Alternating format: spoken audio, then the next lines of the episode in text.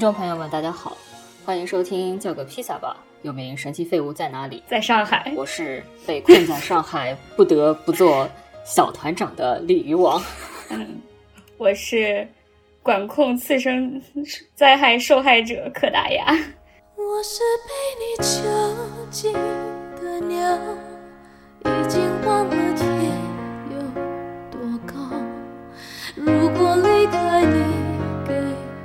的小小城堡，不知还有谁能依靠。我是我们今天这次节目呢，是一个呃临时录的，也就是说原本不在我们的这个 schedule 上的一个节目。因为呢，众所周知啊，如果呃还看新闻的话，即即便不看新闻，就是说说社交网站的话，也知道那个。我我们最近被困在上海的啊，不是可达鸭，是我，我被 我被困在上海。上海这边呢，疫情比较严重，管控非常严格，但其实有些事情又又显得很莫名其妙。所以呢，我们这次呢，请来了一位诗人朋友，是我和这位诗人朋友在这个上海疫情非常严重，以及我们精神状态都非常不正常的时候呢，开始了一个每天写诗的活动。当然，当中也会就是偶尔休息那么一天，放羊那么一天。放羊，你小心一点，你用词谨慎一点。怎么能放羊呢？没有羊，我们这里没有羊。我们这里没有羊，没有羊，没有羊放的，就是开个呃，最最多开个天窗，最多开个天窗。然后呢，呃，因为我们实在是特别想念对方，我已经大概。多少天没有没有就是见到朋友们了，所以我们这期节目其实是开着视频的，但是你们看不到啊，看不到拉倒，我就跟你们表达一下，我们今天看视频有点开心。好好欢迎我们的嘉宾，大家好，我是家里只有五颗鸡蛋的西西，欢迎西西。西西家里不仅只有五颗鸡蛋，还有一些大米啊，我还有十公斤大米，嗯，对，以及刚刚买到的一点二八升的酱油，所以他还可以吃酱油拌饭。一点二八升，提醒我。跟大家先，要不复习一下，就是上海发生了什么事情？为什么会变成现在这个样子？嗯，对不对？大概是在三月份的时候呢，上海这边开始有一些比较严重的疫情。所所谓的严重，并不是是说什么像今天这样子。今天发布了是多少？反正两万多吧，两万五，两万五阳性的呃。然后多少多少确诊病例，我已经不太记得那个数字了。当时一开始当然没有那么严重了，但是比平时那种就是并没有本地的这个病例这样的一个情况相比呢，那一定是就是已经开始严重了。所以呢，其实我从三月中的时候就没有再经常出去了，呃，因为我和呃西西共用健身按摩会所，所以呢。呃，我就跟他交流了一下这个情况，对不对？啊，所以大概是从三月中或者是三月下的时候，我们就没有再过去。虽然那个会所其实是开的，之后呢，就大概是在四月四月一号的时候，就是全市就开始封了。应该说是在三月底的时候，先封了浦东、浦东、浦南地区，然后在四月一号又封了封了浦西地区。所以呢，目前呢，封了以后呢，就没有再开过。大概一直封到四月十号，这个时候又出来了新的新的消息，分为三个区，三个不同的类型来进行管理，一个是叫防范区，一个是叫管控区，一个是叫风控区。好，现在我们可以有请西西。来解释一下 这三个区，因为西西现在是居住在上海的人民当中最为高贵的防范区。嗯，我觉得这三个区的区别大概就是，如果你在风控区呢，那么你是不能出家门口的；如果你是在管控区呢，你是可以出家门口，但是不能出小区门口的。那如果你是在防范区呢，你是可以出小区门口，但是不能出本街道的。大概就是这样子。风控区，比如说我，我现在住的这个小区是风控区。风控区呢，就相当于那个宠物店里面那个，你你们见过宠物店一格一格小格子吗？就是就是你你那个一格一格小小格子，那个宠物啊，猫啊，狗啊，都关在那个里面，你就出不了那格子，对吧？然后管控区呢，基本上就属于就是公立的这个动物园啊。防范区呢，就是野生动物园。但是西西说他现在还不如野生动物园，请问是个什么情况呢？你说野生动物园实在是言过其实了，因为野生动物园，你看是人坐在车里面，然后看那些动物们都在那个那个草地上啊、树林里面，对不对？他们 always 都在那里的，对不对？但是事实上呢，我们这个昨天下午的时候发了通行证，那个通行证呢，只能让我们一天一户里面出去一个人。for 一个小时，所以这并不是一个野生动物园的概念，这只是让你呃可以放风一个小时的概念。而且另外一件事情就是，我们今天早上接到通知，就很早的时候，就那个群里面，就小区的群里面就发放通知说，紧急通知，然后今天不要出小区，不要出小区，不要出小区。然后随后那个居委会的正式告知书就来了，我是说有有盖那个公章的那种告知书，就说，呃，我们小区决定进行升级管控，也就是说，虽然我们是防范区，但是呢，我们现在要按照管控区的标准来管了，也就是我们也不能出小区了。呃，我我我住的这个地方为什么会变成风控区呢？原因也非常诡异。关于这次这个上海的疫情，就有很多诡异的事情发生。比如说呢，我所在的这个小区呢，其实一直都没有没有阳性，一直都是阴性。自这个呃分分成之前到分成之后，嗯，每次做全部都是阴性啊。大家就是殷切期盼着可以成为第一批的防范区，结果就在最后一天的那个核酸的时候出现了阳性。这个阳到底是哪里出来的？是个非常的匪夷所思啊！大家都被 封在家里十多天了，哪里来的阳性啊？啊，对，完全不知道是从哪里来的。而且呢，不知道为什么，就是如今，嗯，阳性这个事情变得就非常的像是一个。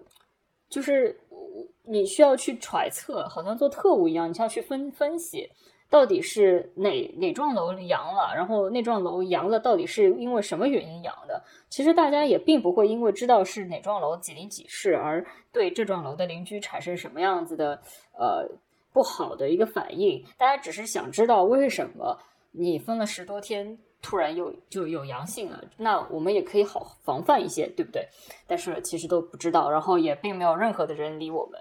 那如果是你的情况是跟西西一样，是属于这个野生动物园防范区的时候呢，你呢照道理说是可以走出小区的，但是你只能在你自己的这个街道之间溜达。可是呢，对于这个街道自己街道的范围呢，其实我们是不太清楚的。比如说，在我们小区殷切期盼可以成为第一批防范区的时候呢，在群里的时候就在聊天说啊，如果我们是防范区的话，那我们明天就可以去呃对面的菜场买菜了。这个时候，突然有个人跳出来说：“可是对面菜场是隔壁街道的呀！”我要跟你讲哦，其实呢你是会知道的，因为像我家就是我昨天出门的时候。我家呃的那个路口就被拉了设置了路障，因为我们和隔壁街道就是一条马路之隔，几十米之隔。哦，西西的这个野生动物园呢，它并没有办法在里面捕食。西西，请讲一下你被众多的渣男欺骗了心的故事，请讲。我要从哪天的故事开始讲啊？我觉得我每天都在被渣男欺骗，就是每天晚上睡觉的时候都极其兴奋，然后结果第二天一早就遭到现实暴击。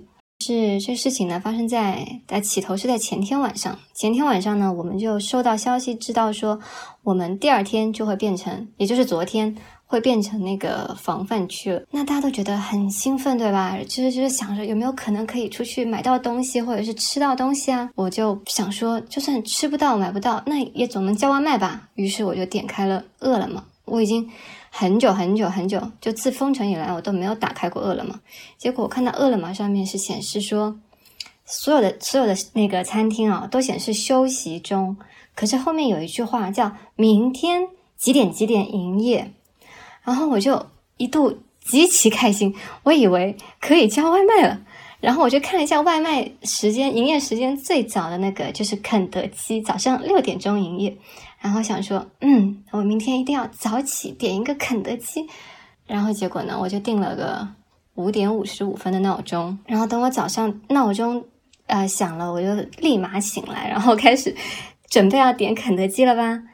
然后发现饿了么上面居然还是在显示休息中，明天六点营业。然后我就觉得我真是受到了暴击，因为前一天晚上我还非常的辗转难眠，我在想着我要点什么东西。因为那个呃，那个那个饿了么上面有写说，疫情期间可能餐餐品会有所调整。我想说，啊，那我的底线到底是那个香辣鸡翅呢，还是什么麦辣鸡腿堡呢，还是全家桶呢？你居然还觉得自己有的选？我说我一定要，就是哪一个我一定要保住，你知道吗？我还在想这个问题，然后想的就是一边在咽口水，一边就是睡不着，太过于兴奋，结果早上起来竟然是这样子的。既然买不到吧，那我就接着睡。接着睡，起来之后，我们的小区又非常的欢乐，因为那小孩全都跑出来了，而且小朋友们都穿着他们最漂亮的，小女孩都穿着最漂亮的衣服，然后小男孩都把他们的各种玩具都带出来户外玩，然后外面就像仙境一样，就是。小仙女在树丛里面跑来跑去，然后小男孩拿着什么风筝啊、自行车啊，在里面窜来窜去。然后呢，可是我还惦念着我的炸鸡，就吃不到的肯德基。于是乎，我就开始打电话给肯德基客服，我就想说能不能搞一个团购。然后他们还真的有，结果呢，他是属于那个什么百盛汇的那个集团的嘛，然后他们去帮我查。好像是一个牛排吧，肯德基的团购，不是炸鸡。肯德基现在是牛排了。对，我我我以前也不懂肯德基牛排是什么东西，因为我们就根本以前都是没有这种没有团购的嘛。我们小区之前大家都生活在一个幻觉里面，以为大家就秉着不要团购，然后减减低风险，这样的话大家就可以早日解封，早日获得自由。嗯，当然现在才知道。事实不是这样子的嘛，对不对？但但当时呢，就反正我们我们并没有经历过什么是肯德基牛排，我也不晓得。直到我打电话去肯德基客服，然后他告诉我说有大单专送，然后让我下载呃，让我去关注一个百盛汇的公众号，又联系那边的客服，然后他们告诉我说肯德基不好意思，在你的地区不能外送，就连大单专送都没有，但是有必胜客的大单专送，which is 牛排套餐。嗯啊，就可能是你们所说的肯德基牛排吧。然后我就在我们的楼里面发起了这个团购，结果乏人问津，团购未遂，没开成，流喷了。他的大单是多少？大单是什么概念？多少起团？对对对，三千块起团。其实只要以它的单价来说，只要十个人就可以了。哦，啊，这么少啊！它有套餐一和二，一个套餐是三九九，一个套餐二九九，所以只要十个人其实就凑齐了。对啊，所以他们就没有参与我嘛。但是问题是，他的那个牛排套餐也没有炸鸡翅啊，我还是吃不到炸鸡啊。最可气的就是你可以自己开一个大单，然后冻上十份牛排，你自己你自己花三千块钱，然后你就买个十十份，对吧？对，但是那问题是，那还是牛排，它是以牛排为主的，搭配意面或者是老坛生菜鱼。吃炸鸡，好了好了好了。哎，因因为太想吃炸鸡，然后我又上了美团，然后美团上面啊，我看到了有套餐，我就火速点了下单，然后竟然给我付款成功，然后我还截图发给了鲤鱼王。然后鲤鱼王还一度为我鼓掌欢呼，随后我就发现，原来我买的是兑换券，所以一点用都没有，依然不是实户啊！他退了，退了，购买了一个渣男的承诺，就是 不会兑现的承诺。关于肯德基这件事情，没有人吃得上，因为我们小区群里也在讨论。那天说啊，如果开封，那我要去吃肯德基，马上就有人说肯德基在隔壁街道。一号渣男肯德基结束。二号渣男京东上线，哎，京东这个事情真是让人伤心。就是在我们小区那个团购还不是大家都还在抵制当中的时候呢，我们就团购也非常少嘛。嗯，所以说正好就看到有朋友转发消息给我说，那个丁呃不是京东，不能讲错这个词，真是。京东呃，现在可以有那个上海保供的专场，可以让大家上去买东西。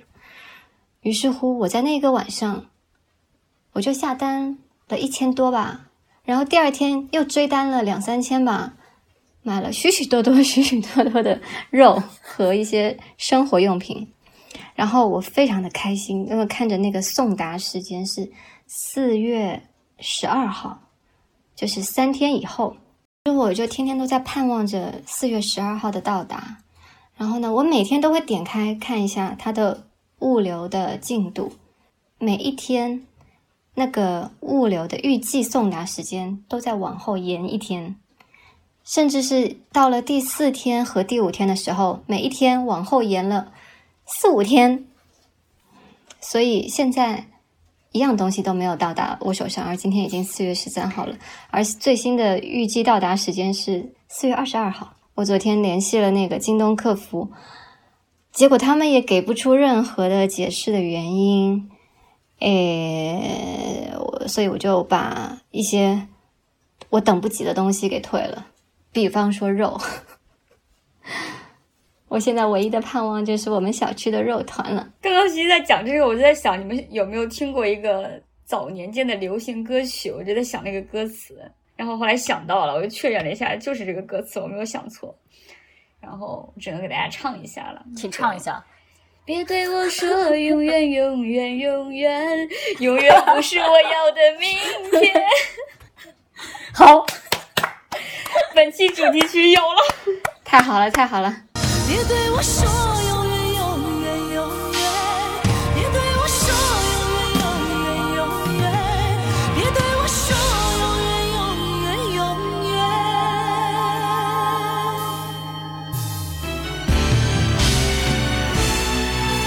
别对我说永远永远永远，永远是太昂贵的誓言，我握不住也看不见。随着浪涛消失不见，别对我说永远永远永远，永远不是我要的明天。你爱过我就已足够，就算到了最后爱已搁浅，只求你留我在你心田。然后呢，第二个呢，我们就来讲讲关于这个所谓的。这个物资保供问题，最关心的物资情况。对，我觉得很多人都在挨饿啊，但是问题是那些挨饿的人，他可能不见得能够把声音传出来，因为他们不见得掌握社交媒体的资源。我觉得只能这么说，就是我们的主播和我们的嘉宾目前还没有饿死，就是 这么说。对我，我只能代表我说话，我我没有饿死，我们不能代表西西也挨饿了吧？对呀，因为毕竟上海现在是二零二二年的上海耶，就是我们从一个从来没有想过会到这种地步的，就是一个很富裕的城市，突然跌入这种真是做梦都想不到的的局面，实在是太可笑了。那你从心理意义上来讲，就是在挨饿啊。对，大家可能觉得说，我有了，就是你有有有菜有肉，然后有饭，你可能就能饱了。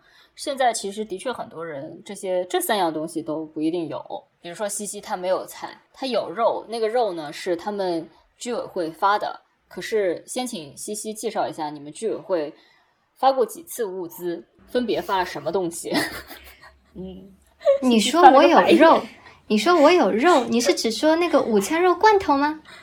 是的。哦，好的，那我来告诉你一下哈，我们这个，我们这个。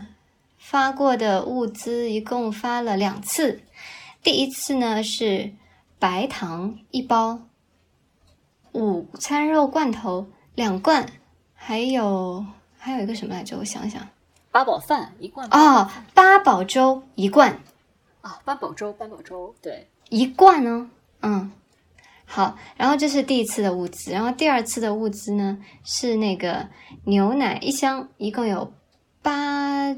八盒还是十盒？但是我喝不了，因为我乳糖不耐受。嗯，是伊利蒙牛吗？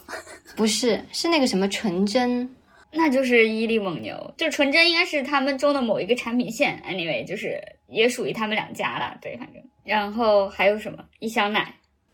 没有，嗯，没有了，没有。然后这中间间隔了多久？我的没有了。就两次发物资间隔了多久？八九天吧。然后你现在已经封闭了十，到今天是十十二天吗？十三天，十三天，四月一号开始封。反正十三天就是总共就是大家听到的以上的这些东西。嗯，如果你不包括中成药的话，我们还发过一次玉屏风，嗯哼，颗粒，嗯两盒，嗯，还挺不常规，不是一般发莲花清瘟吗？可能是因为我们这边那个呃叫什么那个人那个不多，就是那个阳性不多，嗯所以就先紧着那些阳性多的发莲花清瘟。你是在你在封城之前买了什么东西？你说哪一些东西？有些是家里本来就有的，哦比方说我家囤了很多，我家囤了很多这个，很有用，就是刚刚 这个也是珍惜物资，对对不对？这个这个这个呃，展示了一件我跟大家说一下，他囤了很多这个手纸，对，呃，这个我家本来就有很多，然后一些基本的日用品，什么洗衣粉那些都有，唯独就是我家没有洗洁精了。嗯，今天已经彻底没有了，我还要想着不知道该怎么办，可能要自制一些吧，用肥皂什么的。然后呃，如果是说食物的话，是封城之前买了很多的蔬菜。嗯，至少是塞满了冰箱的蔬菜，然后买了肉，大概有个好几公斤吧，三四公斤、五六公斤，我我已经不是很确切的记得了。然后在封城的最后一天，我还买了一公斤的咖啡豆和十公斤大米。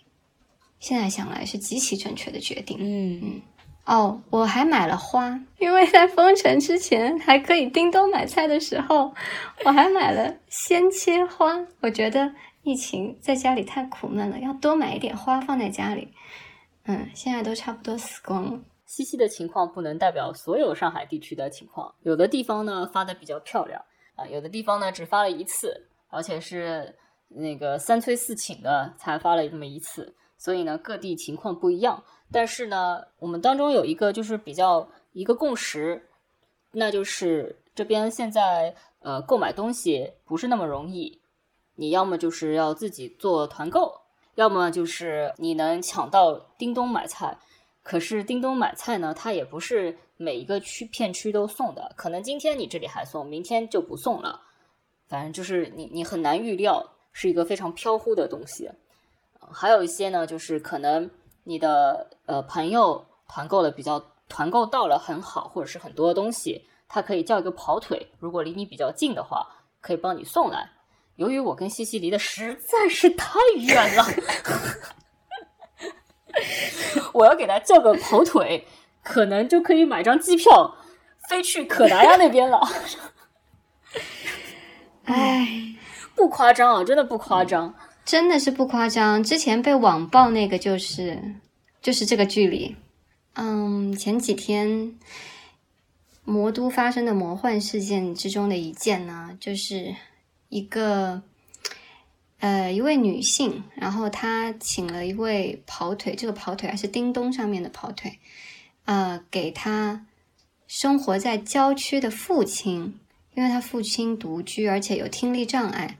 生活自理比较困难，尤其是之后封城，他担心他没吃的，然后他就把他家里所有的菜、肉什么的，然后都都都都都烹饪了，烹饪之后装在那个饭盒里面分好，什么今天四月一号的早中餐啊、早早早中晚三餐这样子，拿盒子装好。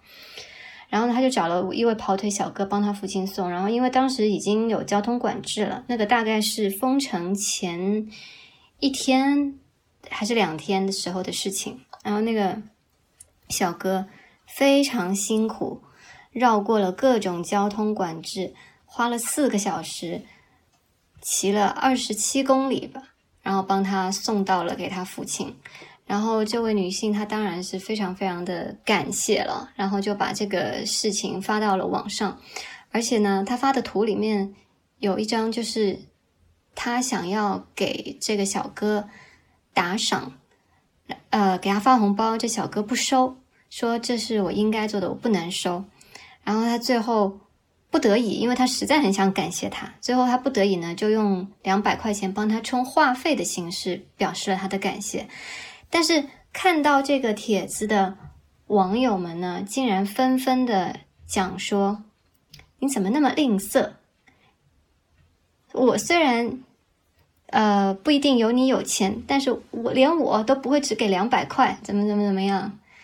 就大家在疯狂网暴他，觉得他给的打赏太少。然后就在前几天，这一位呃这位女性就不堪网暴的压力，当然也许还有其他的原因。我们也不得而知，他就跳楼自杀了，这样子。是最近在魔都发生了很多魔幻的事情，呃，我们的节目里不需要一一阐述了，呃，主要也阐述不完。大家其实应该 对阐述不完，这个有各个方面，对吧？是比如说小孩儿的，就是如果你是一个家里有小孩儿、有有基础病的老人。并且还养了宠物的人，你可能这两天基本上是属于一个焦虑要疯狂、焦虑至疯狂的一个状态。特别是如果说你家附近也没有什么团购，呃，你东西存的还不多的话，基本上就是 呃很难很难承承受这么多的压力吧。比如说我，我其实是不太看不太爱看手机的，呃，我可能工作的时候就会把它放在什么别的地方。就如果有事的话，我看到了，我再回复你。但是，呃，最近就是你起来以后，日常就是先看一下手机有没有消息，有没有团购，又要又要做核酸吗？还是做抗原？我还是个小团长，我还要给那个给我们楼做一下统计什么之类的。其实是很忙的，是很忙的。就是 我今天还跟对我今天还跟。二零二零年在武汉时候支援的一个朋友聊了一下，他说跟武汉的时候是一样的。你虽然觉得说大家是居家隔离，大家都不能出去，但其实在家里根本不会觉得说你是轻松的。你是不是有事做？首先你的心情是很焦虑的，其次是你根本其实不能闲下来，你甚至比原来还要忙，因为原来你自己工作的时候，你可能做完你在做的时候可以不受打扰。但是你现在就是不断的会有人来讲，呃，发生了什么，或者是呃要有团购等等。比如说，我现在正在跟大家录音，但是我的这个团购几个团购群不停的有消息 跑出来，呃，大家稍等一下，我先看一下这个东西我要不要团啊？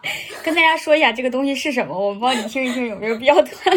是一个虾虾仁虾那团呀，有点贵，你知道吗？啊，对，最近上海物价很贵，这件事情就是同样，你也可以想象，会有一些平时就比较节省的老人，他就更加不会舍不得去团购了。不是说我们团购了，他就一定有东西吃。首先，能团到什么，也不是所有东西都能团到，对吧？然后呢，有些东西虽然可以团到，可但是可能团了以后会被你小区里的人骂。嗯，比如说，比如说。呃，那个肥宅快乐水，对吧？啊，这种东西有有些小区会骂的。他说这个这么重，你让那个志愿者帮你搬过来怎么样？这个又不是刚需。然后还有一些就是，比如说呃蛋糕团，呃我们小区从来都是流拍的。就虽然有很多人要，但是他从来都是流拍，因为很很多人觉得说你这个不是刚需。那也有些人觉得说蛋糕对我来说就是刚需啊。嗯，我也有身边也有其他在上海的朋友有讲到这个情况，就是有时候甚至这个事情会引发一些小区的群里的争执。比如说，他也认识一个人说要团购，就大概也是一个比较年轻的租客想要团购肯德基，对，然后就有一些中年男子跳出来说，为什么要吃肯德基？有应该有应该要团购一些更更紧要的东西，就是为了你就是吃一些，就他在他们看来这个东西就是一个零食类的东西，就是非刚需嘛，就是你在浪费公共资源，就是有这种感觉，然后就会把特别低位的对这些人进行一番说教，真的很烦。对，就是首先你不是所有东西都能团到，也就是说，其实你已经完全没有办法维持你自己的一个正常的生活。我说的是正常生活，不是说你只是吃饱就正常了，而是你原来的生活是什么样子，现在生活绝对不是那个样子。不是说你只是宅在家这一件事情不一样，而是很多事情都不一样了。个性化已经消失了，即便是一些所谓的很刚需的东西，比如说菜啊、肉啊、米啊这些东西，也是水涨船高。因为已经不知道什么时候会解封嘛。一开始是说四月六号可以解封，现在已经四月十三号了，大多数地方还是没有解封。解封呢，也是像西西这样的，根本就是被肯德基欺骗。哪？你刚刚说错了，不是四月六号解封，是四四月五号凌晨解封。我讲到你们讲到这个物价，我分享一个我我刚刚在朋友圈看到的一个一个事情，就是他他讲他本人的经历啊，这是一个沪上知名设计师的朋友圈。他说他花了六百五十块钱买了一个平时只只需要不到两百块钱的菜，给一个不会网购也不会团购的他认识的独居老人，因为那个老人他已经没有食物，而且连盐和酱油都没有了。然后呢，他想了各种办法，呃，想办法搞到了这个这个蔬蔬果大礼包。他呢就 又经过。朋友的介绍，找到了一个送菜的有通行证的司机，花了一百五十块钱的跑腿费，送去了这个距离他五公里的这个老人的住处。所以也就是说，他为了要帮这个老人解决家里已经什么东西都没有、什么食物都没有的一个情况，他要花八百块钱一次。可见这个物价是。是多么的惊人，而且就连他，他也自己讲说，他如果每次都要八百块钱才能送一包菜的话，那他他的能，他以他的能力，他又能帮到多少人呢？因为上海毕竟有那么多的老人。嗯，我在这里跟大家讲一个比较魔幻的事情，我们小区呢团了一个水果，有点缺斤少两，或者是少了个什么品种的水果啊，团长呢就去问供应商，然后最后发现是什么呢？是这个送水果的卡车司机偷了，而且呢，他就专偷一个品种的水果，他把这个品种的水果全部都拿走了。怎么是他命里缺这个吗？是 我们小区不是第一个就是被偷的小区，好多小区的团购都被偷了，供应商都已经就是报警了。后来呢，就是我的朋友他们小区呢开始有团购，就是专团购我们被偷的这个品种的水果。他们就说会不会是你们家那边被偷出来的？好神奇！哎，他是在不同的小区中偷不同的水果吗？没有，他可能只偷一种水果啊。那种水果在你们的品种中，我们为什么要保护那个水果呀？就那个水果是什么呀？我为什么说了半天我们保护一下这个水果？保护这个水果的隐私？那个水果是有可能。不是我，我们有可能是还是有很多上海，我们还是有很多上海地区的听众的。他听到这个地方会就是暗暗想，自己团购的这个水果会不会是偷来的？我们就保护一下这个水果好吗？好吧，好吧，行吧。水果打了马赛克。好吧，好吧。你有余力的话，还很多人是会关心一下朋友。比如说，我有一个朋友，就是他的小区基本上都是老人，呃，没有人有团购的能力，也没有这个渠道。甚至连这个微信都不是很会用，然后呢，他们的居委会又特别的不给力，大概十来天就发了一次菜，然后这个这个菜呢发到他们手里的时候也不是那么新鲜了，所以他就是实在是没有办法，他就下楼了，他就走出了房门，每家每户的敲门，问他们你们有没有，就是你们够不够吃的，要不要加入这个，我来拉个群做团购。结果他马上就组织到了一个两百人的大群，并且不断的有其他楼的人过来加他，因为实在是怕不够吃，所以他就挺身而出，做了一个大侠做的事情。这次有个很很蛮有趣的现象，就是你会看到小区里面，呃，原来不太管闲事的那些那一批人，也就是年纪比较轻的一批人，开始变成一个小区非常有担当的一群人。西西他那个迷茫的看着我，因为他小区没有。他想做这个事也没团起来，其实真的好惨。我们还是有的，我们有的，就是当然这个人我我不认识啊，因为我其实是刚刚搬家到这边没有多久的，然后我这个小区也是一个非常新的小区，大家还是非常之陌生的，毕竟而且物业和大家的关系也是非常呃呃缺失的，因为不需要他干什么以前，但是他们这次因为。作为实在太差，然后所以就有居民跳出来，那就是就发起了一些斗争，然后最终才使得我们小区可以展开那个社区团购。本来有很长一段时间，我们小区都无法进行那个社区团购，都被被物业和居委呃阻止了，这样子。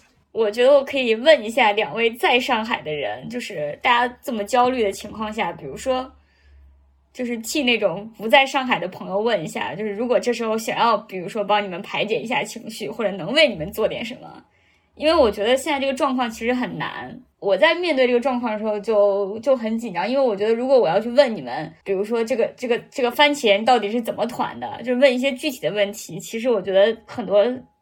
在这个置身其中的朋友应该是会很烦的，就是要解释的问题实在太多了。但是你可能会面对一些好奇的朋友的追问，比如说，那这个你不能够，那如果这个 A 这个东西不能吃的话，那你能不能有 B 呀？然后这个网站上买不到的话，那你试试另一个网站是不是可以下单呀？你找一个跑腿啊，就是这种，其实大家是这关心的，但是可能因为不太了解你们当地具体的情况，而且上海的情况现在又非常非常的不统一，所以会可能会听起来有点。就是何不食肉糜的感觉。我现在，比如说，我想要关心一下上海的朋友，然后我我就会发现，我面对太多我根本就不知道，我非常陌生的情况。比如说，我那我那天问一个朋友说，你们小区现在是什么控制情况啊？然后他给我发了一下那个居委会给他们发的公告，然后那段公告的文字就是真的就是汉字我都认识，但是连在一起我就读不懂。所以我就觉得，在关心上海的朋友之后的时候问这些细节，然后你就是上海的朋友跟大家解释这个细节。其实可能不会很愉快，因为他其实本身也在一种很焦虑、很烦躁的一种情绪当中。就是我觉得我对这个问题是有差异性对待的，就是有的确有一些朋友会关心，然后他们都会我们的关心语就变成是你东西够吃吗？你的物资够吗？你能买到食物吗？就我遇到这种问题的时候，我就会觉得。这个问题我不知道怎么回答你，这是一个我正在焦虑的事情，而其实你也帮不了我的任何忙，因为大家众所周知，那个快递什么的都是不通的嘛，对不对？所以你这样问我的时候，我就会觉得啊，我也不晓得，我我我会依据那个熟悉程度，比方说不怎么就交情一般的，我就会说啊，目前还好。但我也只能这样子说，因为我觉得多说了，那别人担心也没有什么用处，好像会让他们觉得只能干着急。然后我的另外一个感受就是，我妈前天吧就呃来关心我啊，她一开始呢试图用大道理来让我平静的接受并且面对这一些，然后我就会我简直那个毛就炸了，我就非常的不爽，我就说。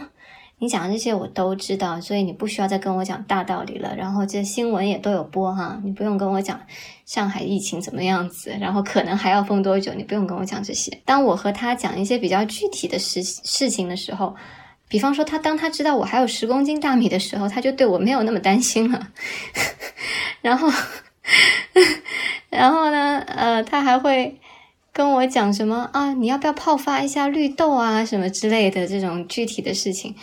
那我就会觉得，嗯，好吧，那你你你你跟我讲具体的事情，我我可以我可以讲一些我觉得能讲的，然后也听一些我觉得也许是有帮助的，但也就仅此而已啦。想到你们刚刚开始介绍我的时候，其实我并不是什么诗人啊，那只不过是和几个朋友，我们从呃临浦西要开始封城之前几天，我们决定要。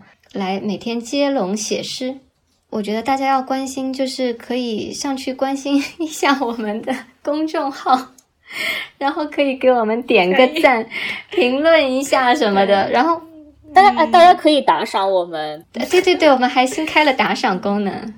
有些东西你没法一个一个的回应那么多朋友的关心，但比方说像我们那种呃，每天花个。一个小时、两个小时，呃，来好好写的东西呢，希望大家读一读，然后可以有评论啊、点赞啊、关注啊，都可以，打不打赏随意啊。嗯，我我同意你说的这一件事情，就是我刚刚其实就是在想说，呃，比如说我们今天做这个节目，我自己觉得今天这个节目做的不是很好，就是因为通常我们的这个披萨的节目呢，会还是会比较深，就是会聊一些。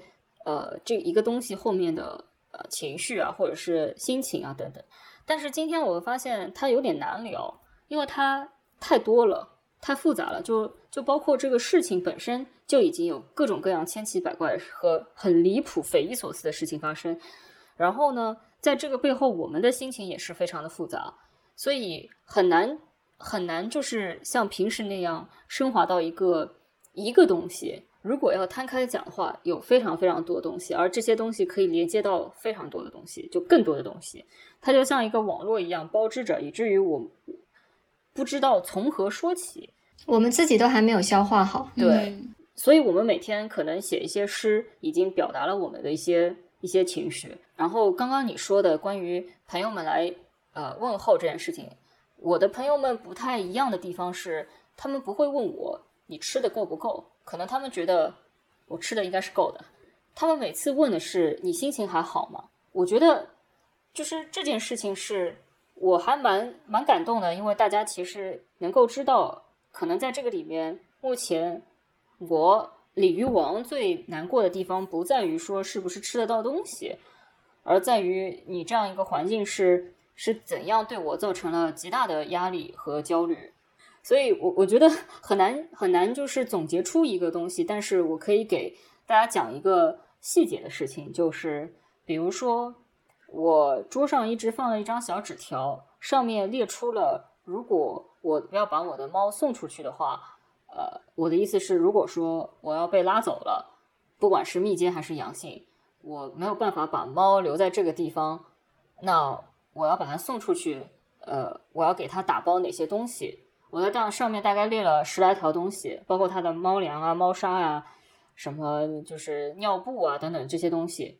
然后我的猫又比较。娇弱，唉，叹了口气，还准备了他的他的有可能便秘需要用用吃了什么东西等等。就是我我在一个东西上面列好，然后他一直放在我的桌子上。一开始他是没有的，就是当有一天晚上我的核酸的阴性报告迟迟不出来的时候，我就把它这个东西列好了，因为你不知道会不会半夜有人过来就敲你的门。现在我们非常害怕听到敲门声和电话声，就那种什么搞推销的，请你不要再打对话打电话好吗？听到电话声真的是很害怕的。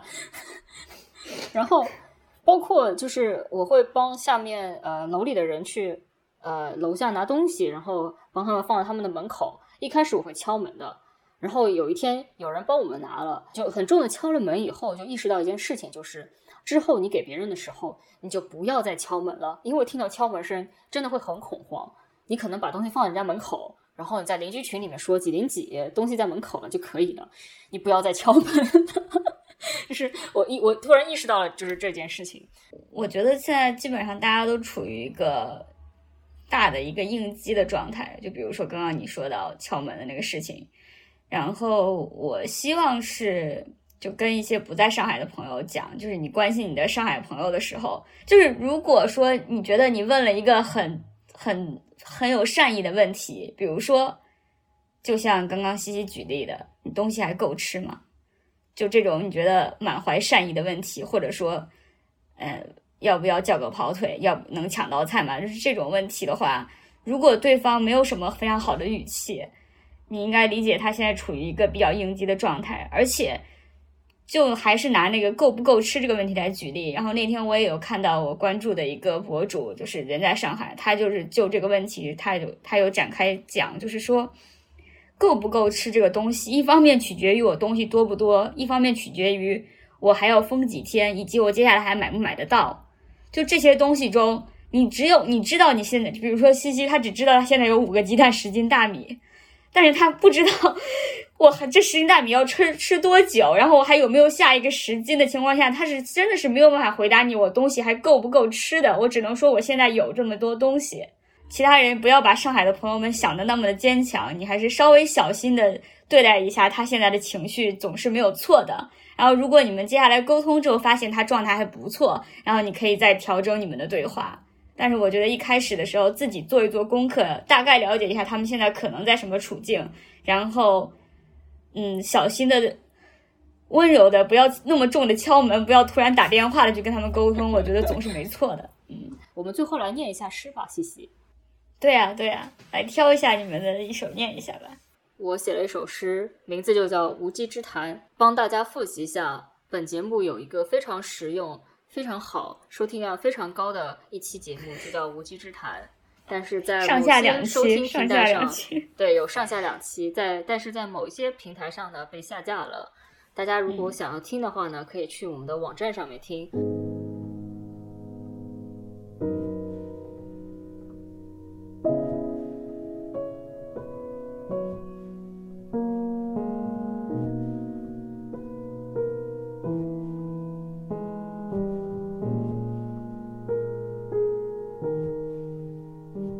无稽之谈。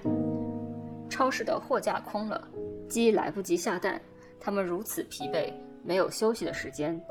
本地的鸡已经卖完了，别处的鸡也逃不过。突然身价金贵，突然人人所爱，可是他们又何曾愿意被这样簇拥，被这样浪费？孩子的小床也空了，绝望的母亲留不住他，只能在别人的视频里看到他声嘶力竭的一瞬。我要和你一起去。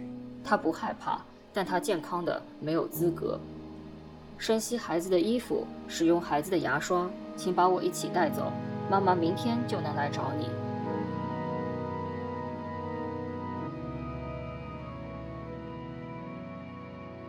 四月天，星夜反射阳光晃眼，气温逼近三十度，依然觉得冷，在家里饿得手脚冰凉。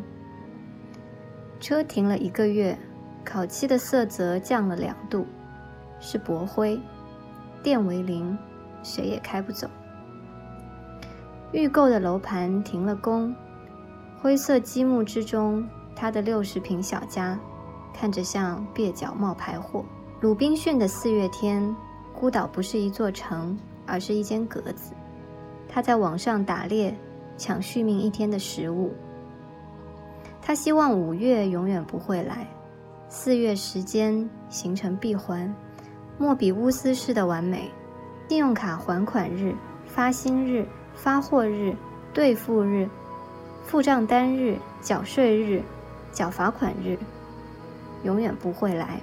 这里是世界的尽头，人失去影子的四月天。好。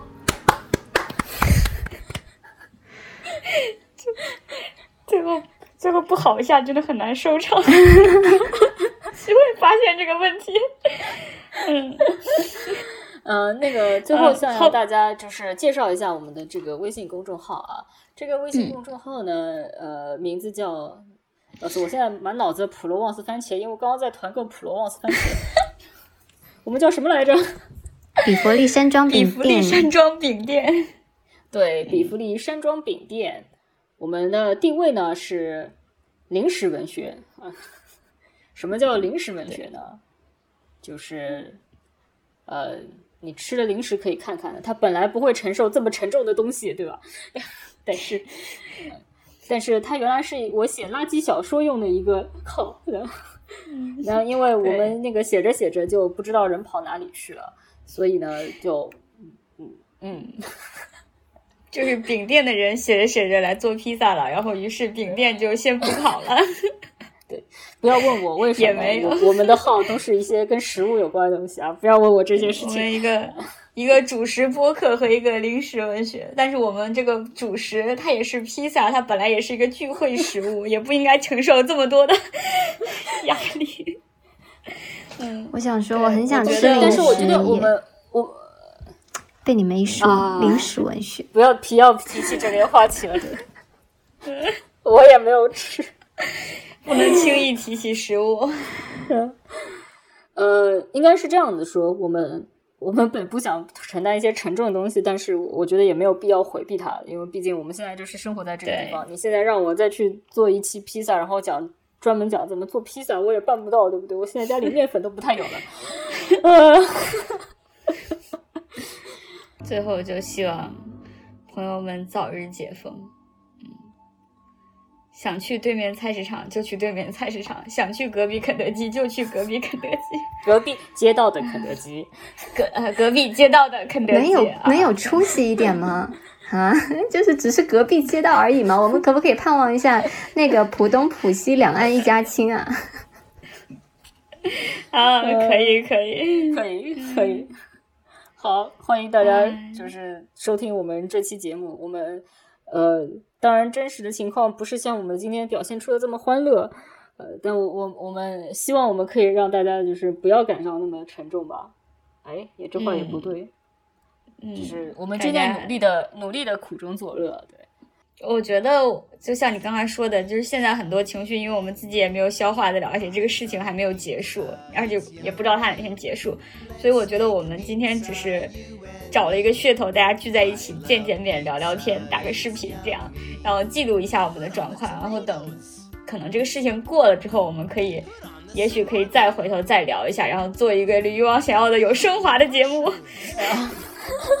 大家有没有发现，就是叫个披萨也并不是这么容易，对不对？珍惜每一块披萨，珍惜每一块披萨，对。不要再提食物了，谢谢。好。